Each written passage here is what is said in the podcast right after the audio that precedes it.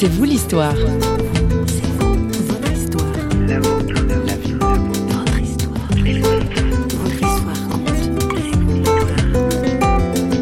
Quelqu'un si abîmé, quelle solution humaine y a-t-il? J'ai vu l'évolution et encore récemment, en la voyant parler en public, j'étais extrêmement touchée de, de constater la transformation et de pouvoir me dire, mais seul Dieu pouvait transformer cette femme. On parle restauration intérieure et reconstruction aujourd'hui dans C'est vous l'histoire. Elvire Piaget, notre invitée que l'on vient d'entendre, ne parle pas tant d'elle-même que de ces femmes qu'elle a côtoyées et aidées. D'origine helvétique, Elvire Piaget et son mari se sont installés depuis plus d'une trentaine d'années en région parisienne, où ils vivent très concrètement leur foi chrétienne. Notre invitée le fait notamment dans le cadre de l'association Contact chrétien féminin, dont elle est la présidente.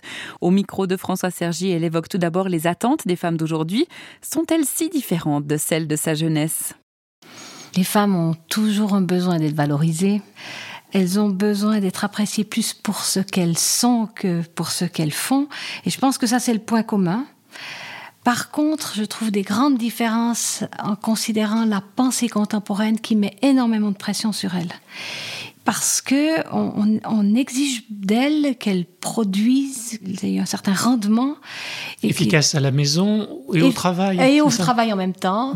Des bonnes mères, des bonnes épouses, euh, des bonnes employées ou des bonnes chefs d'entreprise. Mais est-ce qu'on pourrait pas dire ça aussi des hommes? La pression est aussi du côté des hommes? Je pense que oui. Oui, c'est toute la pensée contemporaine qui demande aux gens d'être très efficaces. Et tout le monde se sent obligé d'être à la hauteur de ces exigences, peut-être aussi parce qu'on doit chercher en soi la possibilité d'être à la hauteur. Mais la société a beaucoup changé en, en une vie, moi je trouve. Oui. Qu'est-ce que nous dit l'Évangile dans ces situations? Qu'est-ce que vous pouvez apporter à ces femmes lorsque vous les rencontrez et qu'elles vous font part d'un certain nombre de souffrances ou d'attentes? Déjà leur rappeler que leur valeur n'est pas dans ce qu'elles font, mais dans ce qu'elles sont, et que justement l'évangile est peut-être vraiment une bonne nouvelle. L'évangile dit quelque chose de surprenant, que nous avons été créés à l'image de Dieu, à l'image d'un Dieu d'amour. Donc, s'il est amour, il est un Dieu de relation, et que fait à cette image-là, nous sommes d'abord faits pour des relations avec nos contemporains, avec les gens autour de nous et avec lui. Et que finalement notre identité, elle est là d'être en relation avec Dieu. Et puis à partir de là, on peut trier ce qui est important de ce qui est secondaire. Mais si on n'a pas une identité claire, si on ne sait pas vraiment qui on est, je pense que euh, c'est encore plus difficile de vivre avec ces pressions. Qui elles sont justement dans le rapport homme-femme? Je pense que les femmes se sentent souvent coupables de ne pas arriver à être à la fois des bonnes mères, des bonnes épouses, des bonnes employées. Elles manquent de temps pour développer des relations profondes et ça les fait souffrir énormément. Il semble presque que c'est une perte de temps que de prendre le temps pour approfondir les relations. Et je pense que dans les rapports hommes-femmes, ça se ressent aussi. Et je pense que peut-être un mot qui nous joue des tours, je crois, c'est le mot parité. Parce que le mot parité vient de pareil, et je ne crois pas que les hommes et les femmes soient vraiment pareils.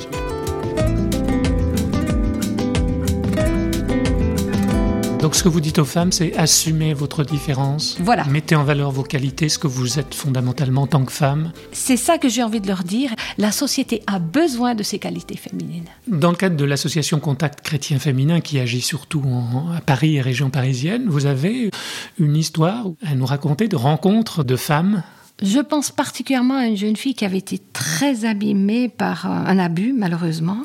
Elle était, on pourrait dire, terne, bloquée, handicapée dans la communication. Et là, j'ai été heureuse d'avoir une vraie bonne nouvelle à lui annoncer.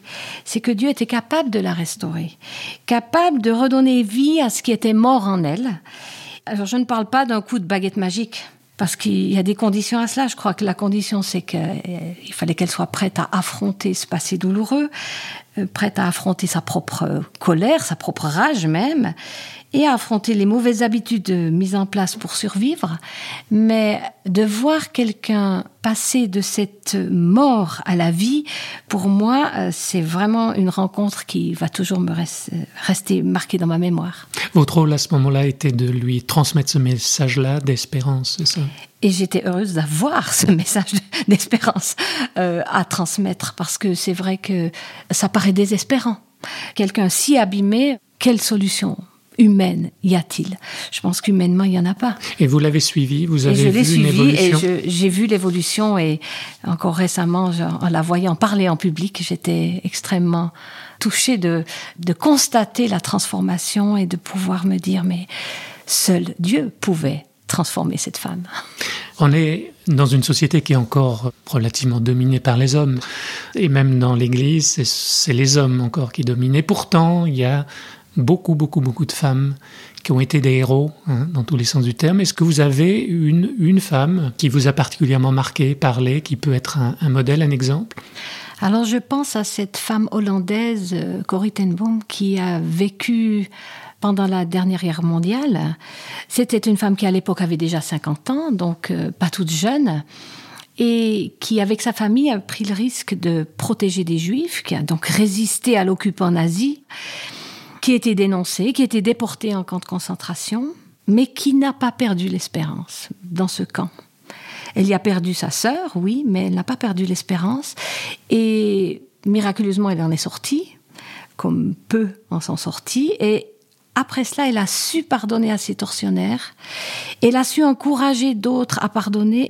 Pour moi, elle a toujours été un modèle en me disant on peut pardonner pratiquement l'impardonnable et un film à son sujet disait Dieu en enfer. Donc je crois que Dieu peut être dans toutes sortes de situations et secourir ceux qui lui font confiance dans toutes sortes de situations.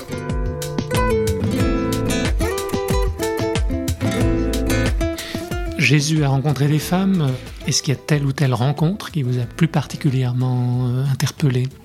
La femme à laquelle je pense, euh, c'est une femme dont on ne connaît pas le nom. Elle, elle est présentée comme ayant un problème de santé grave. Elle souffre d'hémorragie. Et dans la société de l'époque, elle était forcément isolée. Elle ne pouvait pas côtoyer d'autres personnes. Elle était impure. Et donc, euh, Jésus passe dans sa ville elle espère obtenir une guérison très discrète puisqu'elle elle se dit que si elle peut toucher la frange de son vêtement, elle, elle est cachée par la foule, donc elle espère pouvoir y arriver. Mais c'est un moment où Jésus est vraiment sous pression. Il y a en même temps le chef de la synagogue de la ville qui lui dit Viens chez moi, ma fille est mourante, dépêche-toi. Tous ces gens qui sont autour de lui, une foule immense. Donc il y a beaucoup de, de pression. Les disciples qui essayent de faire euh, raisonner Jésus. Et au moment où cette femme l'a touché, il s'arrête et il dit Qui m'a touché? Et il veut savoir qui est cette personne dont il sait qu'elle a obtenu une guérison, presque à son insu.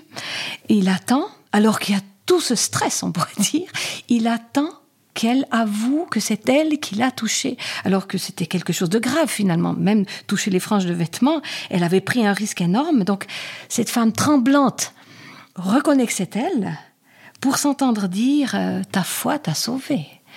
Et Jésus lui rend, par cette phrase, toute sa dignité. Tu as eu confiance, tu as pris des risques, et maintenant, voilà, tu es libre, tu es guéri, aussi bien spirituellement que physiquement. Elle est reconnue socialement aussi. Et, là, voilà, c'est une femme qui retrouve sa dignité. Et je trouve que Jésus est un vrai modèle parce qu'au milieu d'un stress important, d'attente énorme autour de lui, il est capable de s'arrêter pour une seule femme qu'il considère comme tellement importante que il arrête tout.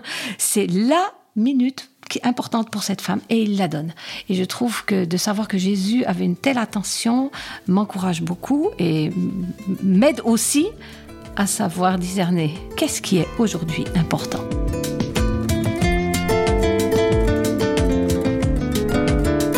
C'est un peu ça les objectifs de l'association Contact Chrétien Féminin, donner un espace euh, déstressant justement euh, où on peut rencontrer Jésus. C'est exactement l'objectif. Euh, nous avons cherché une phrase pour nous définir.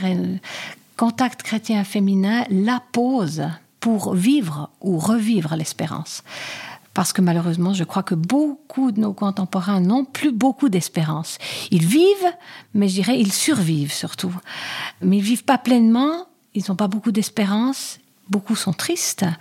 C'est facile à voir dans les transports en région parisienne. Et donc, cette association offre des temps de pause pour que des personnes puissent réfléchir aussi à leur être intérieur, éventuellement se poser des questions sur Dieu, sur ce que Dieu pourrait faire dans leur vie, et donc euh, leur donner l'occasion de s'arrêter pour réfléchir.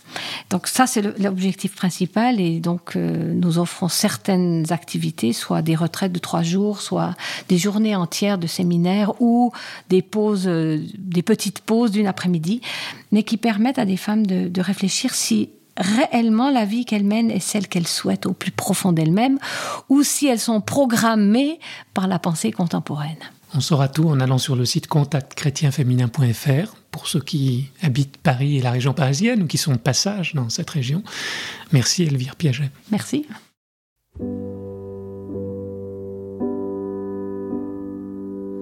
Comme un rocher qui dure sous les gifles du sel.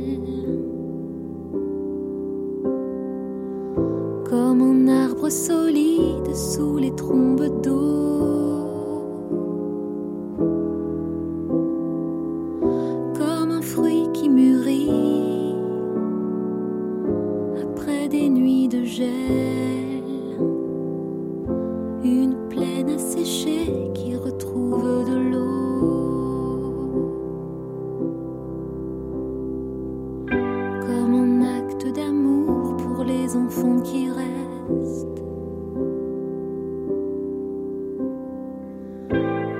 sursaut de rage de vivre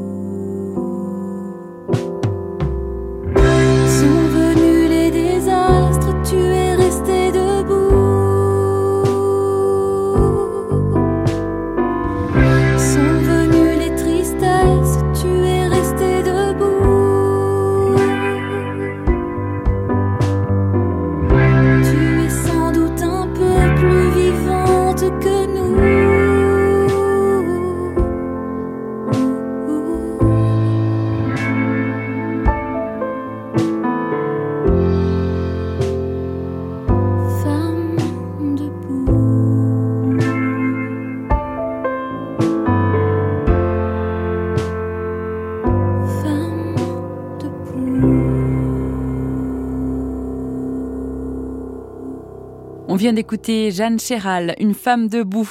Et que l'on soit homme ou femme, Jésus s'adresse encore à nous aujourd'hui. Son invitation reste à saisir. L'histoire d'Elvire Piaget vous a interpellé, questionné, voire même turlupiné. Pas de souci, l'équipe de Radio Réveil qui signe cette émission en discute volontiers par le biais des réseaux sociaux ou alors sur notre site parole.fm. À bon entendeur. Ciao!